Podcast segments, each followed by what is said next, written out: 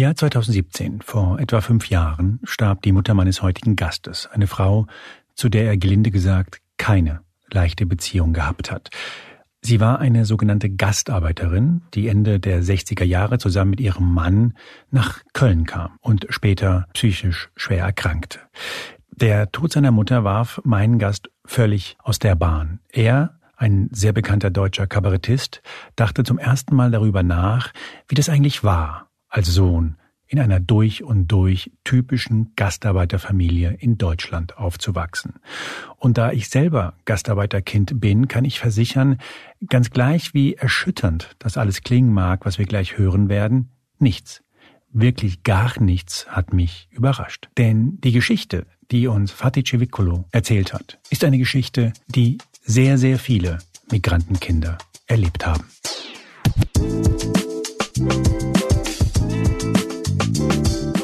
Mein Name ist Juan Moreno. Dieser Podcast heißt Moreno Plus Eins und mein Plus Eins stellt sich am besten selber vor. Mein Name ist Fatih Cevikullu. Ich bin ähm, Kabarettist, Schauspieler, seit 2004, 2005 mit meinem Soloprogramm unterwegs. Dafür äh, lange Jahre am Stadttheater in, äh, in Düsseldorf. Parallel dazu ein, eine Serie gedreht, die hieß Alles Atze. Davor noch an der Schauspielschule in Berlin Ernst Busch. So, das bin ich. Fatih Cevicolo hat ein sensationelles Buch geschrieben, wie ich finde. Ein empathisches, ein radikal ehrliches Buch. Und Auslöser war, wie bereits erwähnt, der Tod der Mutter. Das Buch heißt Kartonwand. Und wer diese Welt, die Welt eines Gastarbeiterkindes erlebt hat, wird vieles wiedererkennen. Und wer das nicht erlebt hat, wird, glaube ich, relativ viel lernen. Meine erste Frage an Fatih, den ich schon sehr lange kenne, war, was es denn mit diesem Titel Kartonwand auf sich hat. Äh, Kartonwand ist äh, das Symbol für die Sehnsucht der Rückkehr unserer Eltern, also äh, also Rückkehr in das Land, aus dem sie gekommen sind. Bei uns zu Hause gab es tatsächlich eine Wand bestehend aus Kartons, in denen meine Eltern halt, speziell meine Mutter, Sachen reingepackt hat, die sie mitnehmen und dann benutzen werden, wenn sie dann zurück sind, wenn das richtige Leben anfängt. Und ähm, ein Karton und noch ein Karton. Und ich weiß, das war so eine Kartonwand. Und die stand im Schlafzimmer meiner Eltern, war da so eine Kartonwand. Und da waren halt Kristallgläser und Toaster und Entsafter und hast du nicht gesehen. Und Vorhänge mit bla und blö und so. Das sollte in die Türkei, das war so ein, ein Leben im, im Standby-Modus und wir bereiten das alles vor und das ist alles fein, sauber, schön, gut, äh, teuer, wertvoll, schick, klasse. Oder? Aber nicht jetzt, sondern erst, wenn wir da sind. Es gibt einen Satz, den ich liebe in deinem Buch. Nein, das ist falsch. Es gibt sehr viele Sätze, die ich liebe. Aber es gibt einen Satz, der mir, weil es so ein klassischer Gastarbeiter-Satz ist. Meine Eltern sind ja auch aus Spanien irgendwann in den 70er nach Deutschland gekommen und darum war mir vieles da unglaublich nah in diesem Buch. Aber du schreibst an einer Stelle, meine Eltern lebten nicht in Deutschland. Sie arbeiten. Sie arbeiten hier. hier. Und das ist ja genau das, was du beschreibst, dieses Leben auf Warteschleife. Es gibt einen Begriff, der tatsächlich in diesem Podcast überraschenderweise vor drei, vier Wochen schon mal aufgetaucht ist, nämlich der Begriff der Kofferkinder. Ich kannte den Begriff nicht. Mhm. Ich kannte das Phänomen. Ja. Ich kannte, was dahinter steckt. Aber für alle die, die das noch nicht äh, kennen, was sind Kofferkinder? Mit Kofferkinder meinen wir Kinder der ersten Arbeitsmigranten, Migrantinnen, die ähm, hin und her geschickt wurden zwischen dem Herkunftsland und dem Ankunftsland. Ähm, in unserem Fall halt Türkei, Deutschland. Mein Bruder wurde dahin geschickt, hat da die Grundschule begonnen, ist dann wieder zurückgekommen. Ich bin dahin geschickt worden ähm, nach der Geburt, dann wieder hierhin, dann wieder zurück. Das lässt sich auch alles gar nicht so genau aufschlüsseln, wann was passiert war. Aber im Prinzip ist das der, äh, die Vorgehensweise der ArbeitsmigrantInnen der ersten Stunde, dass die gesagt haben, pass auf, wir gehen eh zurück. Bevor die Kinder hier, äh, hier Wurzeln schlagen, lass sie doch da, was auch plausibel klingt. Und lass die schon mal da und dann, wir kommen ja. Also geh schon mal vor, ich komme gleich. Ne? Und dann merken die so nach drei bis fünf bis 18 Jahren, ah, wir kommen doch nicht, dann werden die Kinder zurückgeholt. Also hin und her geschoben wie ein, wie ein, wie ein Möbelstück, wie ein, wie ein Koffer, wie ein wie ein Gegenstand. Und das führt dazu, dass die Kinder halt ähm, mit ihren Eltern, glaube ich, nicht so sehr verbunden sind. Kannst du rekonstruieren, wie es in deinem Fall war? Deine Eltern kamen aus der Türkei, wann und wo warst du? Wer hat dich großgezogen? Ich glaube, dein großer Bruder sagt, also mich haben meine Großeltern großgezogen. Genau. Bei dem stimmt das auch. Also es war so äh, grob umrissen. Äh, Vater kommt 68, also Mitte 60er, Mitte Ende 60er nach Deutschland, ähm, arbeitet hier ein Jahr. Es kennt meine Mutter schon für die Türkei, äh, heiratet sie und sie kommen nach Köln. Ne? Er ist Schlosser, sie ist Grundschullehrerin. Dann ist ähm, wird mein Bruder 69 in Köln geboren. Ich werde 72 in Köln geboren und 79 wird unser jüngster, mein jüngster Bruder, also mein jüngerer Bruder Bruder geboren. Und jetzt fängt schon das Schwimmen an. Ich bin dann, als ich geboren wurde, kamen meine Großeltern und haben mich mit in die Türkei genommen. Nach der Geburt? 40 Tage. So, ne? So, das war das, das war die Überraschung. Hier, guck mal, äh, ich habe deine Eltern eingeladen, meine, Papa. meine geliebte Frau. Und äh, Überraschung, die sind da. Und aber der, der Plan dahinter war, sie sollen das Kind mitnehmen, dass das halt nicht so im Weg steht. Mein Bruder war zu dem Zeitpunkt drei Jahre alt. Ob der auch mitgekommen ist oder nicht, weiß ich nicht. Aber was ich weiß, ist, dass er die Grundschule in der Türkei begonnen hat. Also er ist auf jeden Fall, mit fünf ist er in die Türkei. Und ich war, weiß auch nicht, wie lange ich da war, weil irgendwann haben die Großeltern gesagt, hör mal, äh, wessen Kind ist es eigentlich hier? So, ne? Mich wieder rübergeschickt.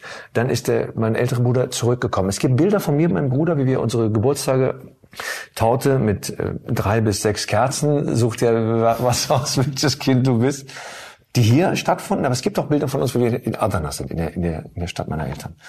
Das beides gibt es und das lässt sich auch nicht so auseinander dividieren. Mein Bruder hat die ersten zwei Jahre da gemacht, die ersten Grundschuljahre und kam dann auch wieder zurück und sagt halt heute, äh, ich bin halt mit Oma und Opa aufgewachsen, kam im Prinzip in eine Familie zurück, die, in der sich die Eltern, naja, oder das Kind sich von den Eltern auf jeden Fall entfremdet hat.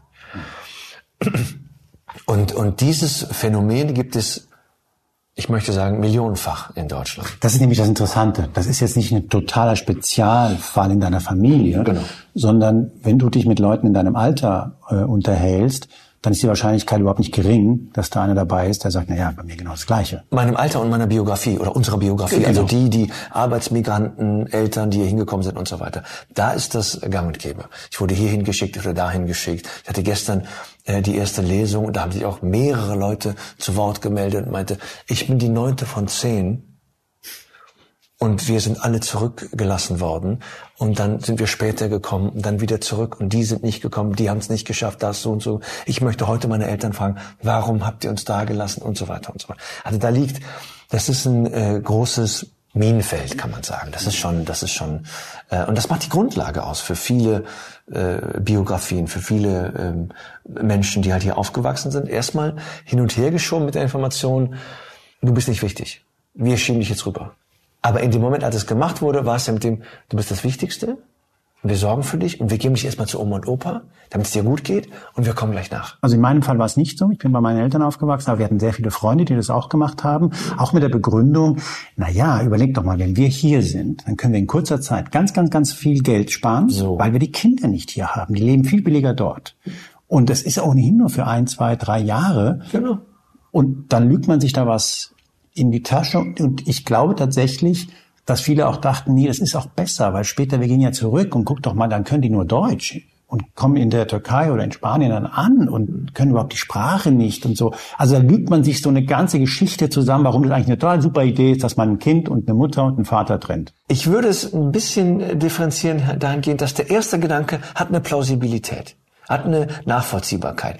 Und in dem Moment, wo sich abzeichnet, dass dieser Kurs, dass dieser Plan sich nicht realisieren lässt, dann hätte man eine Kurskorrektur machen müssen. Dann hätte man gesagt, ah, warte mal, stopp, äh, alle herkommen oder alle hingehen oder also dann, das wird hier nichts. Das ist hier, das ist nichts Halbes und nichts Ganzes. Wir müssen da korrigieren und das hat nicht stattgefunden. Du machst natürlich auch sonnenklar, was es für ein frühes Stadium im Kind möglicherweise bedeutet, und auch für die Mutter, das ist, da sprechen wir noch darüber, was es im Zweifel für deine Mutter bedeutet hat, dass sie ihren Sohn weggibt nach 40 Tagen. Ihre also Kinder, ja. Ihre Kinder weggibt ja, ja, nach 40 Tagen. Man spricht ja von frühen Bindungsabrissen und das, das ist nicht gut. Also in den ersten Jahren ist Eltern-Kind-Bindung zentral und das, was da wächst an Vertrauen, an Verbindung, an, an Zugehörigkeit, Zusammengehörigkeit. Wenn das schon so früh äh, gestört, getrennt, äh, anders gelebt, besetzt wird, das ist jetzt für den Rest der Tage nicht so von Vorteil. Der Untertitel deines Buches ist Das Trauma der Arbeitsmigrantinnen am Beispiel meiner Familie. Und ich muss wirklich den Hut davor ziehen, wie offen, wie schonungslos, wie ehrlich du damit umgehst. Da wird nichts beschönigt, mhm. kein Verhalten, auch nicht deins. Mhm. Das finde ich mutig, weil man ja meinen könnte, na ja, das sind halt Arbeitsmigranten, Arbeitsmigrantinnen, die haben es schwer hier, die sprechen die Sprache nicht und das ist primär dafür verantwortlich, dass sie natürlich mehr Schwierigkeiten haben. Was ich sehr stark finde, ist, das verheimlichst du nicht. Du machst sonnenklar, in was für ein Land die hier hinkommen. Da frage ich dich auch gleich danach. Auf der anderen Seite machst du auch, ne, benennst du auch Ross und Reiter, wenn es darum geht, was da schiefgelaufen ist, und zwar in den Familien. Du brichst zum Beispiel ziemlich dieses Klischee der gut gelaunten türkischen, in Liebe schwelgenden Großfamilie ziemlich, äh, ziemlich auf. In welches Land kamen deine Eltern Mitte der 60er, Anfang der 70er? Was war das für ein Deutschland? Anfang der 60er war äh, Nazi-Deutschland gerade mal 15 Jahre vorbei. Also ein Nichts. Also überleg mal, wenn du jetzt, wenn du jetzt ähm, 25 bist und diese Folge hörst, dann kannst du mal 15 Jahre zurückrechnen. Also, oh, ist doch gar nicht so lange her. So. Und äh, Nazi-Deutschland ist nicht befreit, sondern besiegt worden. Und Nazi-Deutschland ist auch nicht in dem Maße vor Gericht gestellt worden, wie es das hätte gebraucht. Ne? Es wurde äh, die Alliierten haben sich ziemlich schnell das Land aufgeteilt und waren damit beschäftigt. Äh, Amis und, und Russen waren plötzlich Nachbarn und waren damit beschäftigt, äh, Ihr mein, Verhältnis zu klären. Mein Auto ist größer als deins. Meine Mauer, mein System, mein, so, die waren mit, mit, mit Schwanzvergleich und Make Germany Great Again beschäftigt. Und währenddessen haben hier, glaube ich, die 95 Prozent der Nazis, die hier in diesem Land immer noch leben und gelebt haben und sind, einfach weitergearbeitet. Die waren immer noch in den Ämtern, die Ärzte und die Lehrer und die, die waren alle noch da. Die, die Gesinnung war noch präsent und breit. Sie durfte jetzt nicht mehr gesagt werden. Und als dann ähm, 61 das Anwerbeabkommen geschlossen wurde. Das war ja auch Deutschland äh, äh, ist das äh, sogenannte Wirtschaftswunder und es wurde sehr viel Energie gebraucht. Es waren sehr viele Plätze an Arbeit frei, die dann belegt wurden. Es waren immer noch genug Plätze, weil das man Leute holen musste. Ne? Erst mit Italien, und auch interessant, dass das ähm, ja faschistische ja, Deutschland mit dem faschistischen Italien, dann mit äh, faschistischen Spanien, Spanien. ist auch nochmal, denkst du, hm, okay, dann kamen die Griechen und dann, wir brauchen immer noch Leute, dann den, den, den Pakt mit der Türkei. Also das war die Grundlage, zu der wir gekommen sind. Und der Grundgedanke war auch in der ganzen Zeit Reservearmee für die Industrie, solange wir sie brauchen, aber nur solange wir sie brauchen. Rotationsgäste waren sie als mhm. allererstes. Genau. Der erste Plan war, pass auf, zwei Jahre, nicht länger, weil dann legen wir sicher, stellen wir fest, stellen wir sicher, die werden hier gar nicht, äh, das können die gar nicht. Zwei Jahre sind die weg. Die wissen das und dann gehen. Das haben sie auch gemacht und die Wirtschaft hat dann nach zwei Jahren gesagt, äh, Freunde, das äh, ist zu teuer. Du, was das kostet? Lass die mal lieber hier. Die haben ja angelernt, jetzt haben sie verstanden, was sie machen sollen. Genau. Die arbeiten, die funktionieren. Warum sollen die jetzt gehen? Das ist, das kostet Zeit, kostet Geld, brauchen wir nicht. Was soll der Quatsch? So, okay, dann machen wir das nicht, dann lassen wir das. Mein Kritikpunkt setzt da schon an. Spätestens an dem Moment hätte man sagen müssen, wenn die Leute jetzt bleiben, hätten wir neben dem Wirtschaftsplan auch einen Sozialplan, eine Idee an für Teilhabe. Die werden hier bleiben. Und die hatten keine Wohnungen, die hatten Unterkünfte. Und das war die Grundlage, auf der das alles entstanden ist. Also der Grundgedanke war, Ellenbogen, du gehörst hier nicht an, du sollst auch nicht rein und du sollst weg. Du sollst gehen. Okay, Rotationsprinzip abgeschafft, aber aber äh, äh, Duldungen. Äh, 83 Rückkehrförderungsgesetz, ne Kohl bietet jetzt den Kanaken Kohle, damit die wieder zurückkehren. War das rassistisch? Ja, kommt jetzt auf den Blickwinkel an. Diese ablehnende Haltung war politisch von der ersten Sekunde an gesetzt. Das darf man nicht vergessen. Das war, die CDU hat schon in den 70ern dann von, von Umvolkung gesprochen und von, dass man sich gegen das Muslimische wehren muss und so weiter und so weiter, dass die Reinheit der und so weiter. Also ne, alles schon da gewesen. Ein glühender Nazi ist sogar Kanzler geworden. Ein gewisser Herr Kiesinger, liebe Kinder, einfach mal googeln. Ne, so. NSDAP-Mitglied, der dann sagte, ja, ich bin ja nur da rein. Er wollte es verändern, glaube ich. Ne? Ich wollte es von innen heraus genau. verändern. Ach so, ja gut, das dürfen wir Ihnen eine Medaille dafür geben. Wie erfolgreich waren Sie eigentlich damit? Ach so, ach jetzt sind, ja verstehe. So, ne, also in dieses, in dieses Land, in dieses System, in diese, in diesen Boden sind die gekommen. Aber auch da äh, um wieder den, äh, es geht nicht um Anklagen, war für beide klar, die, die bleiben nur vorübergehend. Und die, die gekommen sind, haben gesagt, ja, ja, alles gut, alles gut. Ich glaube, dass die ersten wirklich glaubten, dass sie nur eine zwei Jahre. Also mein Vater glaubte wirklich am Anfang, dass er nur zwei Jahre bleibt. Äh, mein Vater auch. Ne? Und alle verdachten, ja, wir machen das jetzt immer vorübergehend. Genau. Ja, so. ja. Und das kommt, und das ist vielleicht auch der Grund, was du eben gesagt hast, dass das nicht so so einfach dargestellt ist. Das ganze Ding ist sehr komplex. Und dieser Komplexität fühle ich mich vielleicht, äh, äh also das muss komplexer dargestellt werden. Es ist nicht so einfach. Es ist nicht so, Nazi-Deutschland hat, hat die Arbeiter krank gemacht. Das ist es nicht. Es kommt vieles zusammen. Das ist ein Punkt. Ist, in dem Mosaik kommen viele Steine zusammen und das ist einer von denen. Einer von denen, dass wir hier in so Nazi-Deutschland, was, was nicht einladend zu den Menschen war. Dass Deutschland das kann, haben wir jetzt mit den ukrainischen Menschen gesehen, haben wir 91 mit den äh, Russlanddeutschen, die aus Kasachstan kamen, gemerkt, wenn das politisch angesagt wird, dass du hier willkommen bist, dann kriegst du eine Wohnung, dann kriegst du einen Pass, dann, kriegst, dann bist du, bist du Deutsch, dann bist du, du gehörst dazu. Das, wir, wir können das hier. Also es ist nicht so, dass wir, das können wir gar nicht. Doch, Deutschland kann das sogar sehr gut. Und das ist auch richtig so. Ukrainer hier begrüßt wird, super, so muss das sein. Nicht falsch versteht. Aber äh, die Migranten der ersten Generation, die Arbeitsmigranten kamen hier als, äh, als Arbeiter, hatten medizinische Untersuchungen, wo nackt ausgezogen wurden und es gab eine Rektaluntersuchung.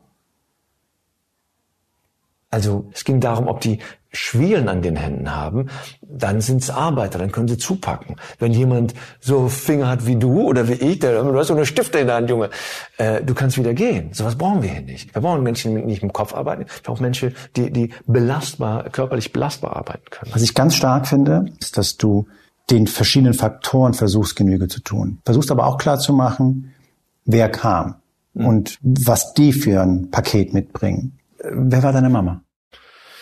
Meine Mutter war äh, eine in Adana geborene, 44 in Adana geborene und 64 die Mädchenlehrerin Schule absolvierende äh, Frau, die dann äh, meinen Vater kennengelernt hat und aber Akademikerin, ne? Ja, Grundschullehrerin. Ne? Naja, also das ist Universität hieß das, glaube ich, ne? Was sie da gemacht hat. Naja, im Adana der 60er Jahre kam das an der in dem an der Schulbildung wurde noch was drangehangen so zwei Jahre und dann warst du halt Grundschullehrerin. Mhm. Das war jetzt nicht direkt Universität, aber es war halt eine höhere Ausbildung, ja, eine höhere Bildung. Ist halt Lehrerin für Grundschule. Das das war schon gut und Adana 1964 als Frau Grundschullehrerin. Ihre Schwester war auch Lehrerin und die sind sechs Geschwister, die anderen haben auch irgendwie studiert.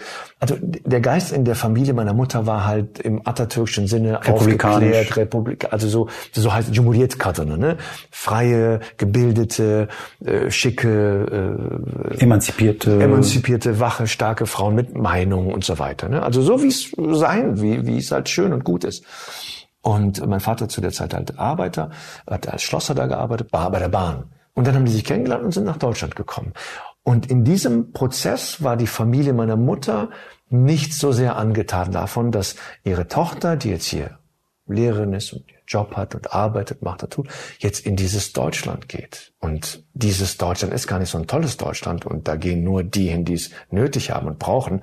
Und Kind, wir brauchen das nicht. Sei auf damit. Setz dich hin und wir sind hier und lebe. Dein Mann ist doch super, leb doch hier. Nein, ich will. Vater hat dann gesagt, nee, ich gehe geh nach Deutschland, probier das da, guck, die suchen auch, die brauchen auch, gehen auch, ich bin auch ausgebildet, ich kann da arbeiten, warum nicht? Ist ein Abenteuer. So. Und ähm, die sind dann los und Mutter dann hinterher. Und das war schon der erste Schritt. Also wenn wir das, das, äh, das, das Mosaik wieder als äh, der erste Schritt war, dass Mutter gegen den Willen der Eltern, also, also ge gebrochen hat. Da war Spannung, da war, ich will nicht, dass du gehst. Natürlich gehe ich das Auflehnen gegen den Vater und so weiter. Und ist gegangen. Ne, da war schon der erste Konflikt sozusagen. Sind, sind die hingekommen. Und dann war es auch, wenn du gegen den Willen gehst, dann willst du dahin und willst auch Dann hast du Druck. Dann muss, so. dann muss das funktionieren, so. Hast Erfolgsdruck, hast Handlungsdruck, mhm. hast und willst auch das irgendwie schnell ein paar Jahre machen, dann kommst du wieder und bist wieder in deinem Job und so weiter. Das wird dann alles nicht so. Das war der erste Punkt, ne? Dann, Weil in Deutschland haben sie nicht auf Grundschullehrerinnen gewartet. Ja, und es gab ja auch eine Sprachbarriere natürlich. Mhm. Ne? Sie ist als also auf türkische Grundschullehrerin. Genau, ne? Ja. also so. Ähm, und, und der, die Idee dann hier äh, Sprachkurse zu machen, abgesehen davon, dass es keine im Angebot gab, alle Sprachkursgebot Angebote waren im Arbeitskontext. Ne? Guten Morgen, Meister, war ein Fließband. Ich übertreibe, du weißt, was ich meine. Aber es, es war in dem Zusammenhang, wo du den Menschen Sprache beigebracht Ja, du übertreibst nicht, weil ich habe das, ich habe zu Hause, da hatte ich ein Buch von meinen Eltern, was sie bekommen haben, als sie ankamen. Und da waren so Sätze, die man lernen muss. Und das war, also das ist nicht übertrieben, das war tatsächlich Arbeitsumfeld. Deutschland suchte damals halt keine gebildeten äh, Kräfte, sondern ungebildete, kräftige. Obrigkeitshörige, ungebildete. Genau, genau, genau. Das heißt, seine Mutter, ich glaube, die hat dann als Näherin äh, genau. gearbeitet und Papa war bei, bei Ford. Bei Ford, genau. Bei Ford gearbeitet als, äh, als äh, Werkzeugmacher dann irgendwann. Und, und Mutter hat, hat genäht. Das hat sie eine Zeit lang gemacht und da war ja mein Bruder schon auf der Welt. Ne? Der kam 69 zur Welt und da ging es halt um, um Versorgung. Wie, wie versorgen wir das Kind? Ne, wenn wir beide arbeiten, es gibt keine Struktur, es gibt keinen Hort, keinen Kindergarten, keine Familie, keine Oma und Dings, dann gab es da erstmal eine Herausforderung sozusagen. Wie mache ich das? Wie organisiere ich das? Und wenn ich das erzählen darf, das ist keine schöne Geschichte, wie das ganze Buch keine schöne Geschichte ist. Es ist eine interessante, relevante Geschichte, die erzählt werden muss, aber schön. Du schreibst an, an einer Stelle, wenn du gefragt wirst, wie war es bei euch, sagst du, nicht so schön. Ja, ja. Und ein Beispiel dafür ist dann halt, die haben dann eine, geguckt, wie sie das Kind unterbringen können. Und es gibt dieses Konzept Tagesmutter. Und die haben dann auch eine Frau kennengelernt, die äh, sowas anbietet, so eine Tagesmutter ähm, Versorgungspflegeding. Und es war wohl aber so, dass sonntags äh, nachmittags abgegeben und ihn dann Freitag Nachmittag abgeholt. Also es gab eine Wochenmutterunterbringung und ein Wochenendelterndasein. Und die Geschichte geht so weiter, dass sie dann irgendwann da ankam und äh, an Sonntagnachmittag meinen Bruder wieder in ihre Obhut geben wollten. Und das hat keine Tür aufgemacht. Es war keiner da. Und dann gab es ein Problem für die, wir müssen das Kind jetzt irgendwie so. Und in dem Zusammenhang ist er dann, glaube ich, das erste Mal wahrscheinlich in die Türkei geschickt worden, weil lass uns hier arbeiten, das haben wir eben schon gehabt, ne? Dann können wir auch entspannter, du kannst du schichten und ich schichten und alle können ihre Schichten arbeiten. Und dann haben wir genug auf der Uhr, dann gehen wir zurück. So. Dann bin ich hier irgendwann zur Welt gekommen, dann mein Vater, ja, pass auf, bewährtes Konzept, ihn auch mal direkt drüber. Und dass das dann alles nicht so funktioniert hat, ist äh, ein anderer Teil der Geschichte. Und auch hier haben wir wieder ein Punkt, ein, ein Stein in dem Mosaik, der, der zu dem geführt hat, was es ist, die, die Trennung von den Kindern. Der Statusverlust, die Voraussetzungen, ne? wer hat wen wie gelassen. Da haben wir schon drei Punkte. Und zwar in einem Umfeld, in dem sie mit der Sprache natürlich, klar, wahrscheinlich hatte sie ein paar Bekannte, die Türkisch sprachen, aber sie lebte halt in Köln-Nippes. Mhm. Und zwar 50 Quadratmeter, wenn ich genau. mich richtig erinnere. Zu fünft. Und ihr war zu fünft. Also nachher, ne? Erst waren wir zu viert, genau. als mein jüngerer Bruder noch zur Welt kam, waren wir zu fünft. Und das war auch alles okay, weil, hey, müssen nur vorübergehen. Wir kehren erst zurück. Zur fünf ist ja egal, ist auch genug Platz für alle. Ja. Wir kehren zurück. Ja, das, äh, dann, dann beschreib mal, wie deine, deine Schlafsituation, wenn du sagst, es ist genug Platz für alle mit dem Vorhang. Naja, wir hatten äh, die, also 50 Quadratmeter ist wirklich nicht viel. Ne? Ich glaube, die Situation war, dass es in der Wohnküche so einen Vorhang gab, wo das Etagenbett von mir und meinem Bruder stand. Und an diesem Etagenbett hatte mein Vater aus Sperrhausplatten einen Schreibtisch zusammen gebastelt, geschraubt und uns hingestellt. Und das war's. Das war halt die, also das Etagenbett, der Vorhang, dann halt an der Decke. Ich weiß nicht, ob du das auch kennst. Äh, bei uns äh, ArbeitsmigrantInnen, die haben mit Beleuchtung, haben die es ja nicht wirklich. Neon. Neon-Families. Eine Neonröhre. Wieso ist doch hell? so, aber es ist kalt, es ist scheiße. Und wir sehen aus wie Zombies. Es ist, ne, wieso, ist doch super. Also, dass man auch da dachte... Ist doch vorübergehend. Ja. Ist doch nur vorübergehend. Und es ist billig. 17 Jahre, und es ist hell. Jahre? Und es ist gut und ist doch toll. Ja, aber indirektes Licht ist doch viel schöner. Ja, nee, ist viel zu aufwendig, viel zu teuer. Ja, Türkei. Machen, wir, machen wir dann, genau, genau. Diese, der Türkei wurden Wohnungen gekauft, Grundstücke gekauft. Nicht für, vor allen, von allen wird das gemacht. Und das ist alles totes Kapital im Prinzip. Ich erkenne das alles. Wir waren drei Brüder, wir haben 15 Quadratmeter, wir hatten ein eigenes Zimmer, wir hatten 15 Quadratmeter. Aber ich weiß noch, ich kam in das Haus nach Spanien und dann sah ich, dass mein Vater im Flur solche LED-Spots hatte mhm. anbringen lassen. Geil. Ich dachte, wie LED-Spots? Das ist, das, das war wie so ein Raumschiff. Ey, der hat LEDs. Wir haben, wir haben, ich habe LED-Spots im Flur. Und das, so war die Denke, ne? Unsere Wohnung in der Türkei, die war sensationell. Ein Schreiner hat die, die Küche äh, gezimmert, Marmorplatten und vom feinsten Parkettboden, hier die, die, die Wände Holz vertafelt im Flur, auch vom Schreiner alles gemacht und die Türe und so. Alles denkst du, hä, ja, aber hier wohnen aber die Neureichen, kann das sein? So, aber halt drei Wochen, sechs Wochen im, im, im Jahr, wenn du halt dahin gefahren bist. Und das sind wir nach, ich, irgendwann, als ich dann von zu Hause raus bin, auch nicht mehr dahin. Du beschreibst im Buch, dass das alles natürlich nicht ohne Konsequenzen bleibt. Für die Stimmung in der Familie, ehrlicherweise auch für den Umgang deines Vaters mit dir. Mhm. Ähm, wenn man das Buch liest, hat man so den Eindruck, dein Papa war so eine Art Schweigefuchs, also hat nicht so viel äh, geredet. Das trifft's ganz gut. Schweigefuchs trifft's. Ja, aber war wie bei vielen Schweigefüchsen, wenn man ganz ehrlich ist, da, da war dahinter offenbar mehr, weil er hatte echt ein paar Aussetzer. Wir können ja offen drüber reden, du schreibst ja da, darüber. Ja. Der hat dich teilweise auch echt auch mal geprügelt. Und fast schlimmer fand ich die Bestrafungen, mhm. also für so Übertritte. Was ist dir passiert, als du äh, zum Beispiel, weiß ich nicht, vereinbart hattest, du bist um 22 Uhr zu Hause und kamst also um 22.03 Uhr? Das war die Ansage. Wenn du später kommst, kommst du nicht mehr rein. Das sagt man ja vielleicht dann so in der Wut in Deutschland auch. Genau, aber genau, genau. Und dann kommst du rein, dann wirst du schon irgendwie und dann gehst du halt mit gesenktem Kopf durch und so. Ich kam an und die Tür ging nicht mehr auf.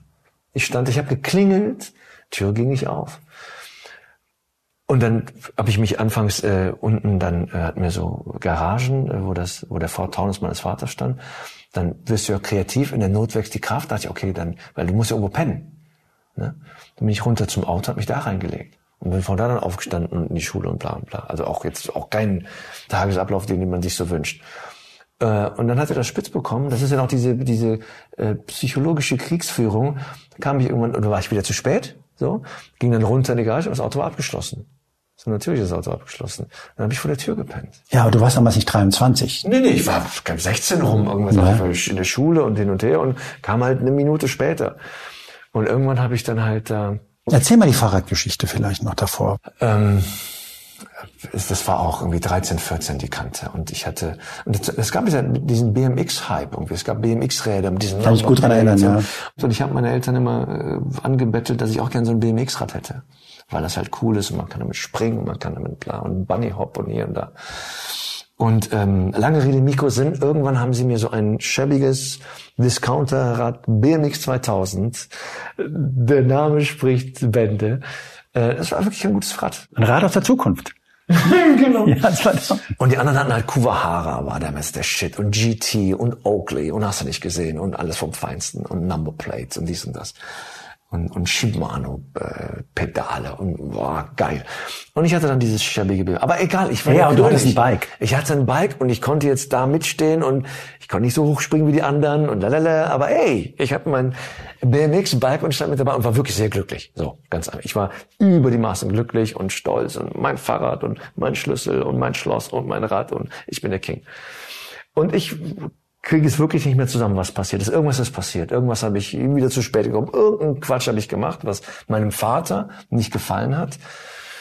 Und der mit einem sehr ausgeprägten Gespür für, wo ist der Nerv, den ich jetzt nicht nur antippe, sondern durchschneide, sagte dann, ähm, gib mir mal den Schlüssel von deinem Fahrrad, von deinem Schloss. Und ich wusste sofort, das kann ganz böse werden jetzt. Da habe ich ihm den Schlüssel gegeben und du, und du fragst nicht sofort, wann du ihn wieder haben kannst. Nein, nein, nein, nein, das ist klar. Du musst erstmal gucken, dass die Stimmung wieder so und am besten, weil es geht um alles. Es geht um ein Fahrrad. Und denk, okay, komm, komm, lass, lass atmen, lass mal einen Tag, zwei, lass mal eine Woche vergehen. Du kennst ihn, das kann drakonisch werden. Und ein bisschen Luft, ein bisschen Zeit und, und irgendwann habe ich ihn, und das ist der, der, der du musst den immer beobachten, ne? immer das Reptil beobachten, wann kann ich jetzt da was abgreifen, wann ist er, oh jetzt ist er gerade empfänglich, so, ne? jetzt scheint gerade die Sonne irgendwie so. Dann kam ich halt irgendwann auch, bin ich dann halt ins Wohnzimmer geschlichen und er saß da und sah fern und ich kam an und habe dann so mich dazugestellt und sagte dann irgendwann, Papa, ähm, ich ähm, ähm, könntest du mir vielleicht sagen, wann ich äh, eventuell äh, den den den Schlüssel von meinem Fahrrad wieder haben könnte. Und er schaut mich nicht an, guckt auf den Fernseher, schaut weg, wartet, schweigt, auch assi, ich habe dich was gefragt, antworte. guckt weg, sie schaut auf den Fernseher und schweigt und, und sagt dann, ohne mich anzugucken, sagt er dann, zwei Jahre. So, wie bitte? Du kannst ihn in zwei Jahren haben. Und ich dachte, ich, das, das ist, das ist jetzt ein Scherz, das kann, das ist, und das war's. Und natürlich wurde mir da klar, der meint das ernst. Der meint das ernst. Nee, nee, der meinte das nicht nur ernst, der hat das gemacht. Genau, genau. Und du konntest dieses verdammte Fahrrad sehen, oder? Und von dem Zeitpunkt an stand das halt im Schuppen angeschlossen, dieses schäbige Scheißrad, und konnte nicht mehr befahren werden. Es konnte nur angucken, nicht anfassen. So. Und das war die Hölle. Ich habe ihn gehasst, gehasst. Womit? Mit Recht. Und, und dann drei Monate, sechs Monate später, dann denkst du, komm jetzt, es ist jetzt viel, es ist Sommer, die Stimmung ist gut. Immer, Papa, äh, das Wetter ist auch schön und alle fahren zum See fahren. Ähm, könnte ich nicht, äh, könnte ich vielleicht mit dem Fahrrad fahren? Ich habe doch gesagt, zwei Jahre. Wenn so ein, so ein Spaten dir so in den Kiefer gedrückt wird, das ist so ein bisschen das Gefühl. Und, und sowas gab ständig. Sowas gab ständig. Also es gibt auch körperliche Gewalt und Züchtigung, die äh, beschreibe ich da auch. Und die Frage am Ende des Tages, wie geht das? Wie kann ein Vater seinem Kind gegenüber so hart sein, so drakonisch, so sadistisch, so, so gewalttätig sein? Weil das war, ich war am Boden zerstört. Eine naheliegende Frage wäre jetzt, okay, du hast jetzt gewissermaßen diesen sehr schwierigen Vater. Hast du wenigstens so eine Mutter, die sich wie so eine Löwin dazwischen wirft. Das wäre so die Hoffnung, die man hat in der Situation, dass wenn du nicht schon kämpfen kannst, dass vielleicht jemand anderes da dazwischen greift. Deswegen behandelt das Buch die ganze Familie und äh, Mutter taucht in diesem ganzen Ding gar nicht auf. Sie, also Schweigen war Volkssport und Mutter schwieg und Vater schwieg auch. Und also es war Ruhe. Körperliche Züchtigung war ein Teil seines pädagogischen Konzepts. So. Und äh, das war nicht schön. Das war, und man muss auch dazu sagen, dass in der, in der Konstellation, mein älterer Bruder und ich, äh, ich da deutlich mehr abbekommen habe als er. Weil ich auch vielleicht lauter oder äh, wilder oder äh, ich hatte immer das Gefühl, ich bin zu viel. So, ne? Und ähm, das war sehr erschreckend. Und, und Mutter hat sich dem ganzen Ding, war sehr, sehr äh, abwesend, zurückhaltend, verschwiegen, still und so. Und ich glaube, auch da lag schon auch der, ein Grundstein für, für ihre spätere Entwicklung. Ich weiß exakt, wovon du redest. Diese Strenge zu Hause, dieses, diesen Schiss vor Papa, diese Mama, von der du irgendwie auch nicht weißt, ist die jetzt hin und hergerissen in der, in der Loyalität zu mir und, und dem Mann oder ist die auf seiner Seite oder ist die auf meiner Seite? Du hast deine Mama gerade angesprochen. Wie hat sich das für dich später dargestellt? Ich nehme an, dieses ganze Verhalten mit deinem Vater hat nicht dazu geführt, dass ihr eine total innige Beziehung gehabt habt, sondern du warst relativ froh, als du irgendwann alt genug warst? Ich konnte ausziehen und ähm, der Gentrifizierung sei Dank. Unser Haus wurde, äh, das Mehrfamilienhaus, in dem wir gewohnt haben, wurde gekauft und wurde saniert. Und bei diesem Sanieren äh, hat, das, hat das Haus einen Riss bekommen. Wir mussten raus und so weiter. Und so konnte ich auf eine organische Art und Weise von zu Hause ausziehen, so, was ich sensationell fand. Und habe danach auch... Wie alt warst du dann? Abi-Zeit, 19, 20, so. Ne? Also genau, das war so genau in dieser Phase. Bin ich ja von zu Hause raus. Und von da an habe ich mich für das, was da zu Hause passiert, so überhaupt nicht mehr interessiert. Und auch in der Arbeit am Buch jetzt, wenn so rückblickend, da hatte ich aus, was, was war denn da los? Also es hat mich so weggezogen und rausgezogen und bin dann auch, ich habe 91 Abi, Abi gemacht, bin dann 93 zufällig ans Theater geraten. Ne? Mein Freund Mustafa Kaplan, der berühmte Anwalt, Anwalt äh, den kann ich damals schon und der war in diesem Theater, meinte Fatih, ich muss mein Staatsexamen schreiben, ich hab kein, du bist ja so ein Spring ins Feld, du bist so Bühne, du rappst, machst Texte, machst dies, machst das, hast du Lust Theater zu spielen? Und dann bin ich in die Theaterwelt gekommen, das war so meine Rettung und meine, meine Lösung und mein Anker und mein Hafen, an dem ich mich zugehörig und zu Hause und verbunden und gut fühlte und so weiter. Aber äh, das ganze Zuhause habe ich einfach hinter mir gelassen. Da überhaupt kein, es gab nichts, was mich dahin zog. So. Und dann war mein Bruder, der war schon raus, der hatte ähnliches, ähnliche Spannungsverhältnisse und Stress mit Vater gehabt. Äh, ich war dann raus, mein jüngerer Bruder war dann noch da. Und dann sind die auch aus der Wohnung raus, in der sie, wir halt alle aufgewachsen, in eine andere. Und dann fing meine Mutter an, äh, auffällig zu werden. Die, ähm, die fing an, die Blumen zu zerschneiden. Die fing an, den Kalender wegzuwerfen. Die fing an, die Bilder abzunehmen.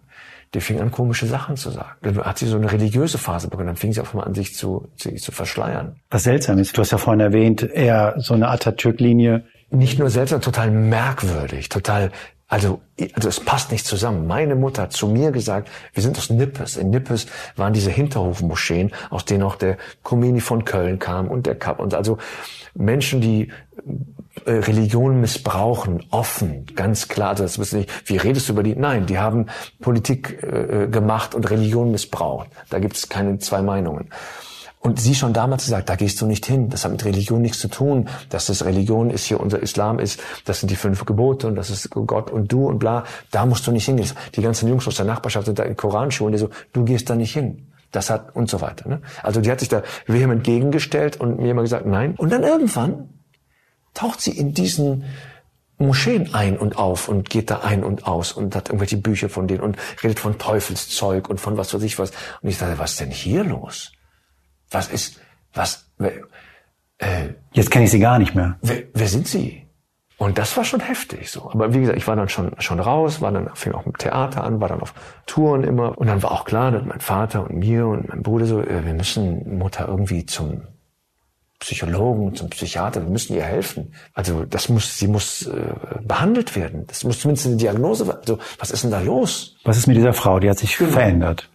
Ja, und wir haben inzwischen schon, was weiß ich halt, ne, haben die schon 20, 30 Jahre Deutschland unter diesen Bedingungen, unter dem Statusverlust der Kindertrennung. Die hatten eine sehr schweigsame Ehe. Und seine Mutter war auch nicht die Frau, die dann total Initiative gezeigt hat, wenn Papa nicht da war, ich gehe mit den Kindern am Spielplatz. Nee, also das, was wir heute so kennen, das die war zu Hause, hat den Haushalt geschmissen, hat lecker Sachen gekocht, hat eingekauft und gemacht getan.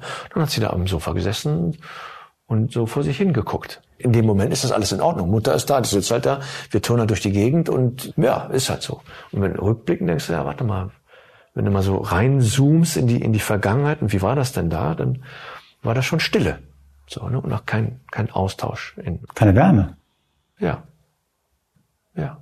Ja, jetzt wo du sagst. Ja, das Interesse, die Wärme, die, die Zuwendung, die das Gesehen ernst nehmen und so weiter. Das habe ich interessanterweise alles in, der, in den Schulen. Also es gab immer in, in, in, dem, in dem Umfeld, ne, Gesamtschule, gab es Lehrer, Sozialpädagogen, die sich dann angenommen haben. Mensch, du bist ja doch, bei Musik willst du mal schlagen? Komm, ich mach dir mal den Raum auf. Für mich ernsthaft? Ja klar, komm, hier, mach doch mal, probier doch mal. Also unterstützt, gefördert. Und zu Hause, dann waren für die Vorstellungen in, in, in der Schule irgendwas, irgendwas aufgeführt. Natürlich sind die nicht gekommen. Ja, meine auch nicht. Natürlich, deine auch nicht. Unser aller nicht. Und dann werden wir in der Schule von den Lehrern und von den Schülern und Mitschülern und den Eltern der Mitschüler so, das hast du aber toll gemacht. Juan, also wie du das, das war richtig, also mir hat das richtig gut gefallen. So, und dann gehst du nach Hause und dann sagst du, warum bist du zu spät? Also, du weißt, was ich meine. Und in, diese, in diesem Spannungsfeld bist du halt auf Jahrzehnte und Mutter wurde dann halt irgendwann auffällig.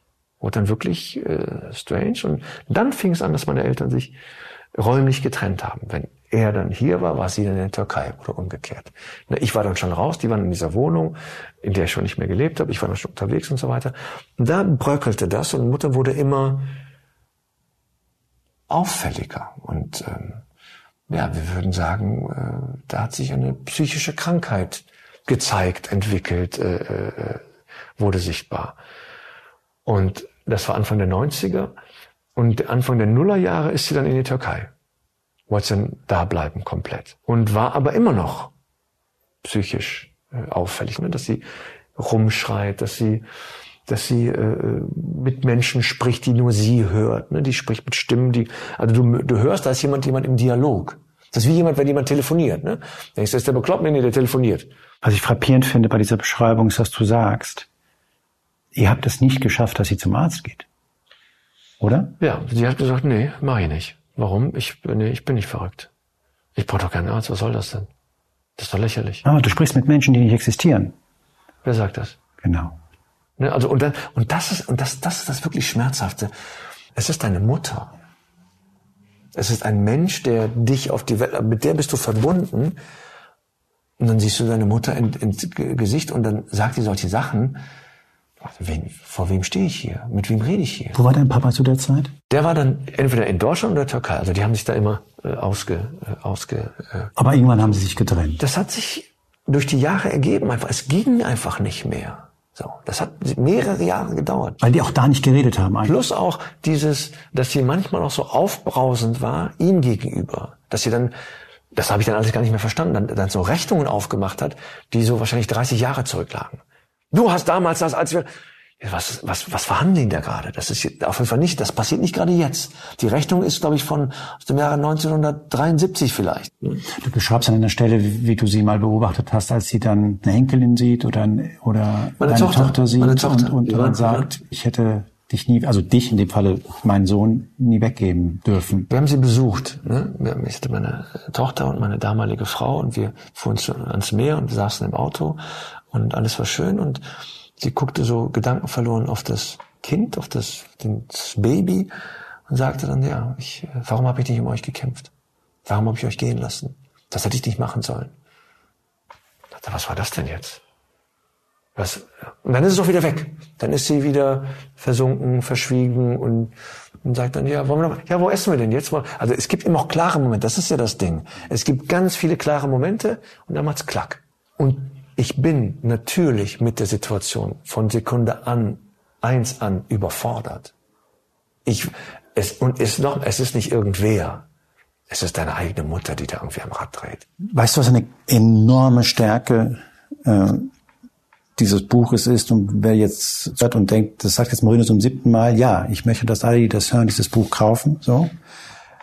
Eine enorme Stärke ist, dass du eben nicht da stoppst, wo du gerade bist, sondern echt den Mut hast zu sagen, okay, was hat denn es bei mir verkackt? Wir haben vorhin von dem Vorhang gesprochen. Ja.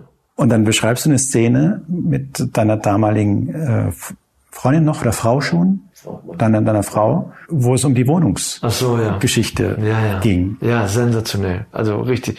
Sie war schwanger, wir wollen zusammenziehen, wollen das Kind haben, alles ist gut, Liebe hat gesiegt, Leben ist schön.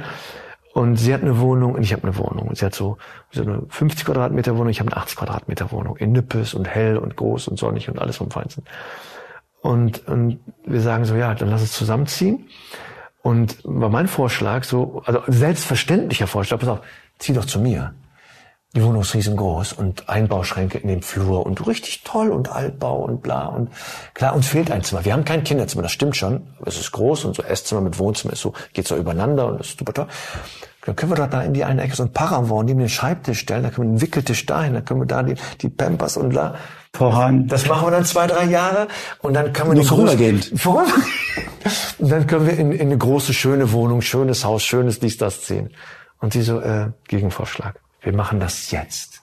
Wir geben beide unsere Wohnungen auf und ziehen eine Wohnung, wo alles von Anfang an, nicht irgendwann, sondern jetzt schon da ist. Das Kinderzimmer, das Arbeitszimmer, das Wohnzimmer, das Esszimmer, das alles ist da. Und nicht, wir werden irgendwann, nee, wir werden das jetzt haben. Was hältst du davon? Und ich so, oh mein Gott. Aber diese Prägung, ja, die ist halt, die ist halt da. Und du hast zum Beispiel deiner Tochter man kann sagen, ein gewisses Einsnest gelegt. Die hat einen türkischen Vornamen, ja. die hat einen türkischen Nachnamen. Ja. Eine wunderbare Tochter, die fühlt sich ein bisschen wie eine Hochstaplerin. Kannst du das erklären? Ja, ja, das, äh, das, ähm, ja, das tut mir auch weh. Das ist wahrscheinlich dasselbe. Ich habe es im ersten Moment gut und richtig gemeint und es hatte Plausibilität und es war richtig.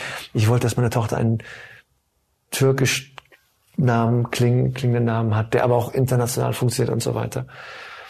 Ähm, aber ich habe im Prinzip dieselbe Geschichte wie meine Eltern gemacht. Und dass sie jetzt da steht und sie hat diesen Namen und vom Aussehen her muss man das vielleicht nicht direkt ableiten, aber hat diesen Namen. Und dann kommt natürlich gleich, ach so, äh, ist das Türkisch und sprichst du Türkisch? Und dann muss er, nein, ich spreche kein Türkisch. Nein, mein Vater ist, meine Mutter ist Deutsch. Und also muss erklären, muss ähm, etwas darlegen, was ich ihr sehr gerne erspart hätte. Ja, vor allem, du hast auch gesagt, du hattest wirklich auch kaum Kontakt zu der Familie. Also das heißt, du hast dir auch der, schon der Kontakte, der Cousinen, der Großcousinen, der nervigen Tanten, der noch nervigeren Onkel und so weiter. Das hast du so ein bisschen weggehalten, ja. weil du damit nichts zu tun haben wolltest. Ich wollte damit nichts zu tun haben und die Gleichgültigkeit, die in dieser Familie vorherrschen war über Jahrzehnte und Lichtjahre, hat ja dazu geführt, das interessiert dir eh keinen kommt hier eh keiner, da müssen wir auch nicht hin. Wir müssen doch nicht an Fakte, also technisch, an Geburtstagen wird nicht gratuliert und, und so weiter und so weiter. Also ein Interesse füreinander ist nicht da. Natürlich ist es bei mir auch nicht da. Aber wir sind auch glücklich miteinander, wir sind für uns und wir sind gut und wir sind fein und wir fahren durch die Welt und haben uns und sind gut. Und, und irgendwann merkst du halt, dass dieses System, dieses Muster dazu geführt hat, dass du exakt dasselbe Bild reproduziert hast, was dein, meine Tochter weiß über die Familie ihres Vaters sehr wenig. Ich weiß über die Familie meines Vaters sehr wenig. Das ist eins zu eins, als jetzt wiederholt. Und ich wollte, das Letzte, was ich wollte, war das. Und dass das passiert ist, das hat mich von den Beinen geholt. Ach du Scheiße. Als deine Mama dann starb, hast du gesagt, was passiert hier eigentlich gerade? Kannst du diesen Prozess beschreiben? Die, ähm, die Nachricht vom Tod hat mich äh, deutlich mehr getroffen, als ich gedacht hätte. Weil sie schon seit Jahren in meiner Welt keine Rolle spielte, meine Mutter. Ne? Und auf ihre Krankheit hin habe ich mich immer schuldig und hatte Scham und fühlte mich schuldig, dachte, Mensch, wie kann ich ihr helfen und so weiter. Aber im Großen und Ganzen habe ich in meiner Welt gelebt und, und meine Welt war in Deutschland. Das war halt äh, als Kabarettist unterwegs ist es immer noch überall spielen, auftreten, abtreten, erzählen, reden, Einladung, Ausladung und so weiter. Und als diese Nachricht eintraf, ähm, wurde mir so klar, dass die Verbindung zum Türkischen, wenn du so möchtest, was meine Mutter, das ist der Mensch, der mich auf die Welt gebracht hat. Und das ist eine türkische Frau, die mich auf die Welt gebracht hat. Die ist weg. Und mit ihrem sich auflösen, ihrem Sterben, ihrem Verschwinden, war auch meine Verbindung in diese türkische Welt nicht mehr da. Es gibt niemanden mehr auf der Welt, zu dem ich Anne sagen kann, Mutter sagen kann. Und ähm, das hat mich sehr, sehr, ähm, das hat mich sehr umgehauen. So, diese, diese Wurzel nicht da ist. Und es gibt, ich bin türkisch und deutsch. Ich bin hier geboren, ich habe ich hab beides. Und dieser Teil wird jetzt mit dem Tod von Mutter immer mehr absterben und unsichtbar werden.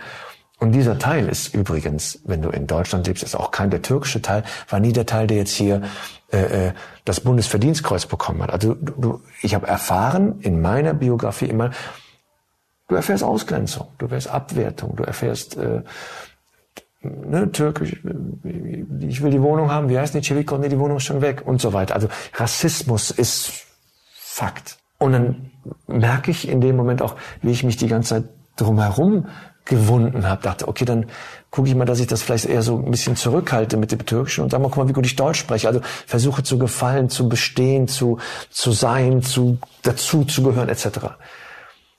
Und das verpufft alles mit, dem, mit der Nachricht vom Tod. Ich dachte, ey, was machst du hier? Das ist nicht gesund, du bist nicht ganz und du musst gucken, dass du alle Anteile in dir wieder lebendig und verbunden kriegst. Und das hat mich in eine tiefe Krise gestürzt. Das hat erstmal lange gedauert. Also das war schon, das war erstmal, das war Tieftauchzeit, also in, in Trauer und in Schmerz. Und ich habe meiner damaligen Frau auch gar nicht erzählt, denn können, die gar nicht erzählen können, dass meine Mutter verstorben ist. Du hast es ja nicht gesagt. Du hast es ja nach, nach Tagen erst gesagt, dass du die Nachricht bekommen hattest. Drei, vier, fünf Tage habe ich irgendwie. Klar, ich war auch unterwegs und so und da da da und aber ich habe es ja nicht, also das, ich habe es niemandem gesagt. Mein Bruder rief mich an, als ich im Hotel war in Hannover.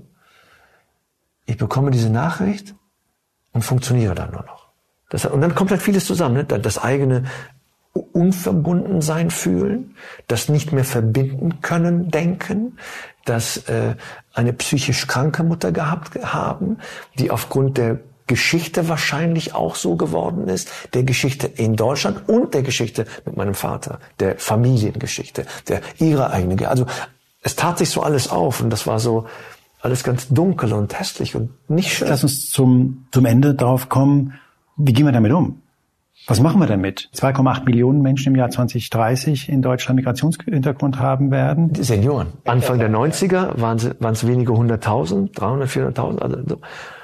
Und äh, 2030 werden es 2,8 Millionen sein. Das heißt, dieser Zug fährt auf Deutschland zu, dass man diese Menschen eben nicht nur als Arbeitskräfte sieht, sondern als Menschen, mit denen dieses hier Arbeiten etwas gemacht hat, mhm. mit dem Leben was gemacht hat, mit denen diese Ausgrenzung was gemacht hat.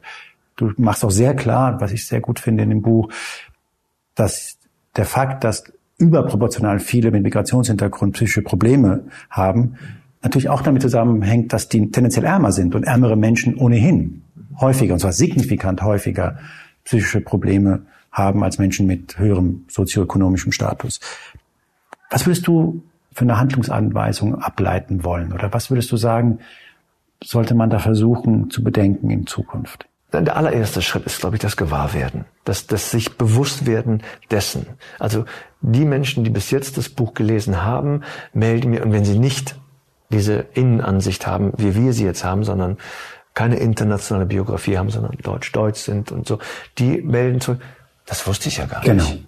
Ganz konkret hätte ich mir gewünscht, dass in einer Situation, in der meine Mutter oder unsere Mütter, die psychisch krank sind, aufgrund von vielen verschiedenen, aber halt hier leben, ähm, einen Zugang, eine Entsprechung im deutschen Gesundheitssystem gefunden hätten. Stichwort kultursensible therapeutische Herangehensweise. Dass ich die Menschen da abhole, wo sie stehen, dass ich ihre Biografie mitdenken kann, dass ich das mit einbeziehen kann. Es ist nicht nur dieser Blick, sondern du musst mitdenken, dass da verschiedene Sachen zusammengehören, der, der Background und so weiter. Und unsere Elterngeneration, ne, mein Vater lebt noch, meine Mutter nicht mehr. Ganz ehrlich, wie viel Sommer haben die noch? Ne? Äh, aber wir werden auch kommen. Wir werden, ne, Jahrgang 72, ne, wir 50, 60, die, der Tag wird kommen, wo ich dann auch vielleicht da sitze und der Keilriemen nicht mehr so rund läuft. Und dann würde ich mir wünschen, dass man diese Biografie mitdenken und abholen kann. Und das ist gegenwärtig nicht der Fall. Und speziell auf die Elterngeneration bezogen, es geht um Anerkennung, Anerkennung der Lebensleistung. Unsere Eltern haben hier enormes geleistet. Die haben in die Sozialkassen eingezahlt, die Rente mitfindet und so. Also die, die haben hier wirklich viel und groß und breit und über Jahrzehnte geleistet und gemacht und getan. Das ist nie, nie gesehen worden. Ein Zeichen der Anerkennung, eine Geste, ich weiß gar nicht, ob ich Dankbarkeit sagen darf, von Seiten der gesellschaftspolitischen Ebene wäre zum Beispiel den Menschen auf die letzten Tage die deutsche Staatsbürgerschaft zu geben. Als Geste. Es bedeutet nichts. Das bedeutet, dass du zukünftig, wenn mein Papa zwischen Türkei und Deutschland hin und her fährt, nicht äh, da an der Grenze ständig irgendwas erklären muss oder, oder ein Sta Visum braucht, ein Aufenthalt oder irgendwas. Also, ne, sagen hier, als Zeichen des Dankes. Danke, dass Sie, wir hier zusammen, diese Idee kam mir mal auf von der neuen Regierung, der das ein bisschen aufgemacht. Und dann zu sehen, wie die rechte, konservative, extreme Bevölkerung oder Politik oder Teile der Gesellschaft dann so aufbellen und sagen, äh, das ist die Verschandlung der Staatsbürgerschaft, die Verramschung, die Ver Was wäre gewesen, wenn Merkel einmal, nur mal gesagt, Merhaba heißt Hallo. Merhaba Arkadaş oder Merhaba einfach gesagt hätte. Das wäre eine Sensation gewesen. Und die ganzen Türken, allen wäre die, wenn ihr sagt, unsere Merkel, unser Land, unsere Bundeskanzlerin. Es wäre nur eine, es hätte keinerlei politische Bedeutung. Es wäre nur eine emotionale Botschaft. Hey, ich sehe dich, du gehörst dazu und wir sind hier zusammen. Wir machen das. Das war Moreno Plus Eins heute mit dem Kabarettisten Fatih Cevicolo. Sein Buch, gerade auf den Markt gekommen, heißt Kartonwand. Ich kann es wirklich sehr, sehr, sehr empfehlen. Auch und gerade, weil es keine Anklage ist. Und wer diesen grandiosen Erzähler auf der Bühne erleben will, der kann das auch tun. Sein aktuelles Programm heißt Zoom und Fatih tourt durch ganz Deutschland. Moreno Plus Eins würde nicht erscheinen ohne die Hilfe meiner Kollegin Julia Parker und meiner Kollegen Janis Schakarian und Philipp Fackler. Ich würde mich sehr freuen, wenn Sie, wenn ihr nächste Woche wieder dabei sein könntet. Moreno Plus Eins erscheint wie immer mittwochs bei spiegel.de und überall da, wo es Podcasts gibt.